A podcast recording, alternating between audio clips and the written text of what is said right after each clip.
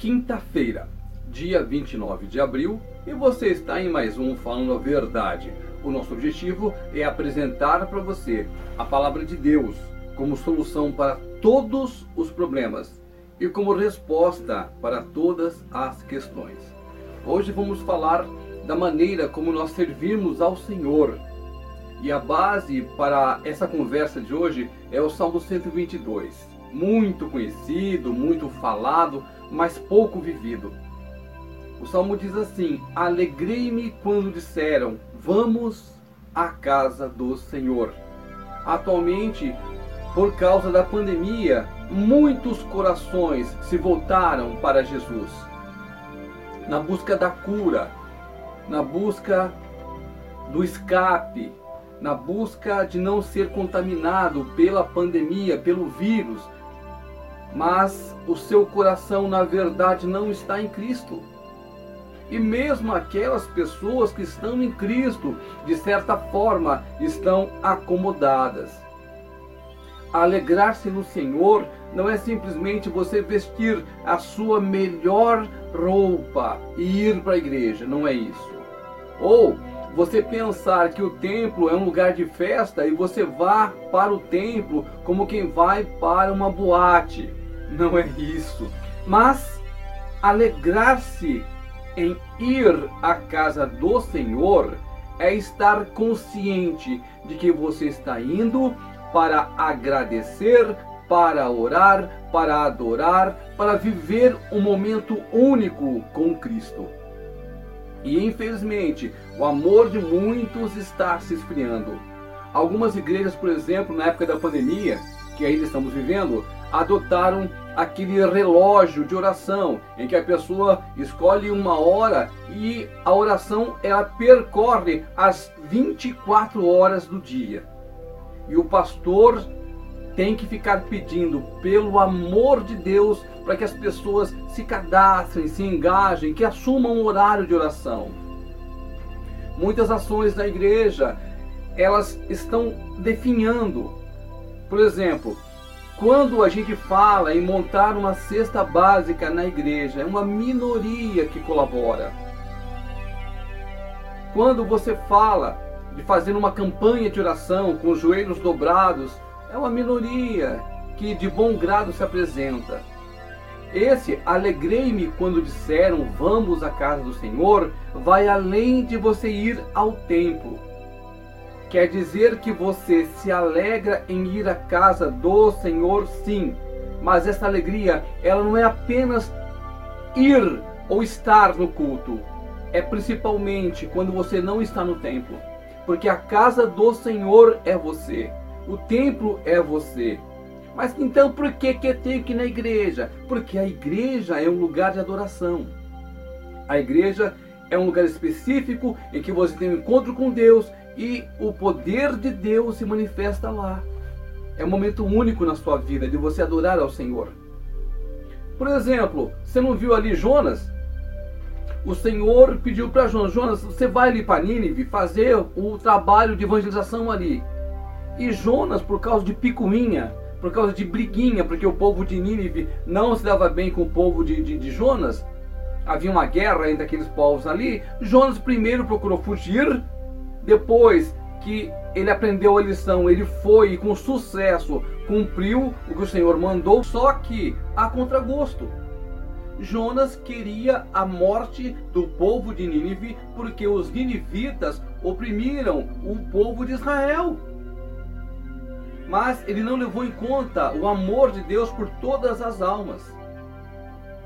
Atualmente acontece a mesma coisa. Nós queremos estar no nosso lar, na nossa casa, vendo o nosso jogo de futebol, vendo a nossa novelinha, vendo alguma coisa na Netflix. Nós não vemos a hora que o culto acaba para voltarmos para o nosso cotidiano. E a alegria de servir ao Senhor se resume a estar meia hora no culto. Se o culto durar 15 minutos, então, oh, aleluia, glória a Deus. Escola bíblica quanto é difícil para as igrejas, porque as pessoas não querem acordar um pouquinho mais cedo e irem aprender da palavra do Senhor. Quantas pessoas já leram o Salmo 119? Ali relata o quão é importante conhecer a palavra de Deus. Quanta coisa linda tem no Salmo 119. Mas o que mais se ouve dizer é aquela fala preguiçosa. Como é grande, como é longo o Salmo 119. Meu irmão, minha irmã, você que está vendo esse vídeo, a intenção é que você realmente ame ao Senhor, se alegre em fazer as coisas para Ele. Porque tudo que você faz na igreja, no culto, é para o Senhor. E tudo isso terá galardão. Quando você faz as coisas aqui neste mundo, envolvendo dinheiro, envolvendo posses, tudo isso vai ficar aqui. Mas se você dedicar a sua vida ao Senhor, a pregar o Evangelho, a servir a Cristo, haverá um grande galardão para você. Isso sem dizer que você vai viver a vida eternamente com Cristo. Não ocupe o seu tempo, os seus momentos com as coisas passageiras aqui. Que o seu prazer seja servir ao Senhor com alegria que você seja o primeiro a se engajar nas ações da igreja. Por exemplo, nós estamos fazendo aqui em Cornélio Procópio campanhas de oração nos hospitais. Se você puder, se engaje, participe, tira um pouquinho aí do seu tempo. A minha filha, por exemplo, ela sai do trabalho e vai direto para oração. Pode estar cansada, pode estar com fome, mas ela vai por quê? Porque ela crê que o poder do Senhor na vida dela vai produzir galardão. Quando ela se encontrar com o Senhor, cada minuto que ela esteve ali na oração, assim como eu, assim como você, assim como todo mundo que foi, certamente o Senhor dará o galardão. Agora, se eu deixo de ir para oração, para ver um filme, para fazer qualquer outra coisa, para dar um passeio de moto com a minha esposa, isso aí não me gera nada. Quando eu morrer, essa minha ação não valerá nada.